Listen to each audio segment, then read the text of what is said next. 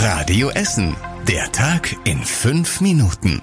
Am 12. Oktober mit Mona Belinsky. Guten Abend, schön, dass ihr mit dabei seid. Vielleicht könnte es bei uns in Essen bald neue und bessere Corona-Schnelltests geben. Dazu forscht die Universität Duisburg-Essen gerade. Die Tests können bis zu 1000 Mal besser sein als die aktuellen Schnelltests. Das sagt Professor Sebastian Schlücker von der Uni. Er entwickelt die neuen Schnelltests und wurde dafür sogar auch schon mit einem Innovationspreis ausgezeichnet. Eine Sache ist allerdings anders. Für die neuen Tests bräuchte man ein spezielles Messgerät. Das könnte es dann zum Beispiel in Apotheken oder in Arztpraxen geben. Der Mehraufwand würde sich aber lohnen. Die neuen Tests wären nicht nur genauer, sondern auch schneller als ein PCR-Test. Bis das neue Verfahren zum Einsatz kommen könnte, dauert es aber noch mindestens zwei Jahre. Ende des Jahres haben wir hier bei uns in Essen ein paar neue Bahnverbindungen.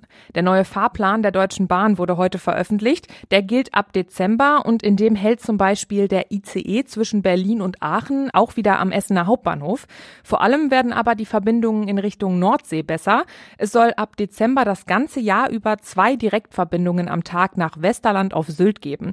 Bisher war das nur innerhalb der Saison so. Tickets kann man jetzt schon buchen. Fest steht allerdings auch schon, dass mit dem Fahrplanwechsel die Tickets Ticketpreise im Fernverkehr zum Teil deutlich steigen werden.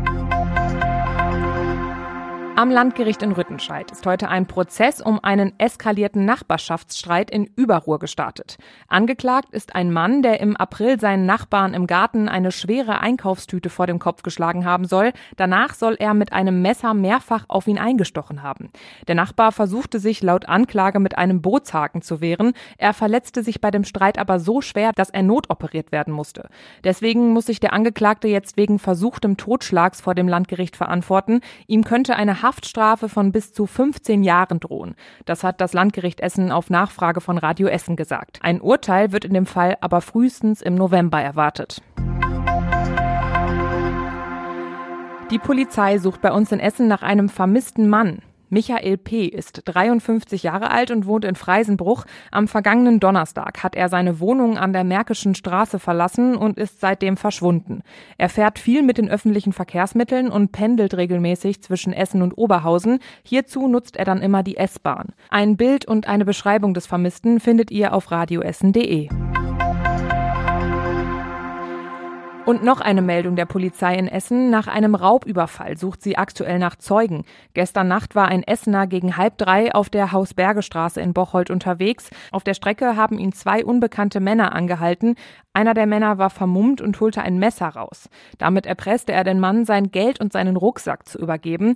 Mit der Beute flüchteten die Männer dann. Wer etwas gesehen hat, soll sich bitte bei der Polizei melden. Auch hier findet ihr eine genaue Täterbeschreibung auf radioessen.de. Die Stadt hat einen Umweltpreis für die Verwendung von Recyclingpapier bekommen. Sie verwendet im Vergleich zu anderen deutschen Städten besonders viel.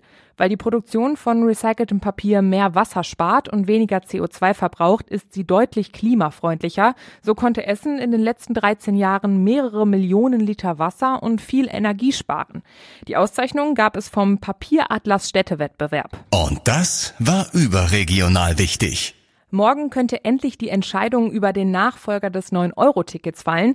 Die Verkehrsminister beraten heute und morgen in Bremerhaven darüber. Fest steht schon, so extrem billig wie in diesem Sommer wird es wohl nicht werden. Es scheint auf ein Klimaticket für 49 Euro im Monat hinauszulaufen. Das muss man aber offenbar für ein ganzes Jahr nehmen. Es soll nur für eine Person gültig sein und ist nicht übertragbar. Das Ticket würde dann wieder für ganz Deutschland gelten. Und zum Schluss der Blick aufs Wetter. Heute Nacht bleibt's trocken, morgen starten wir dann aber mit vielen Wolken, die über den Tag auch immer mehr werden. Sonne bekommen wir fast kaum, dafür ist immer wieder ein leichter Schauer über den Tag drin. Das war's mit den aktuellen Nachrichten von heute. Die nächsten aktuellen Nachrichten hört ihr dann morgen früh hier in der Radio Essen Frühschicht. Das war der Tag in fünf Minuten. Diesen und alle weiteren Radio Essen Podcasts findet ihr auf radioessen.de und überall da, wo es Podcasts gibt.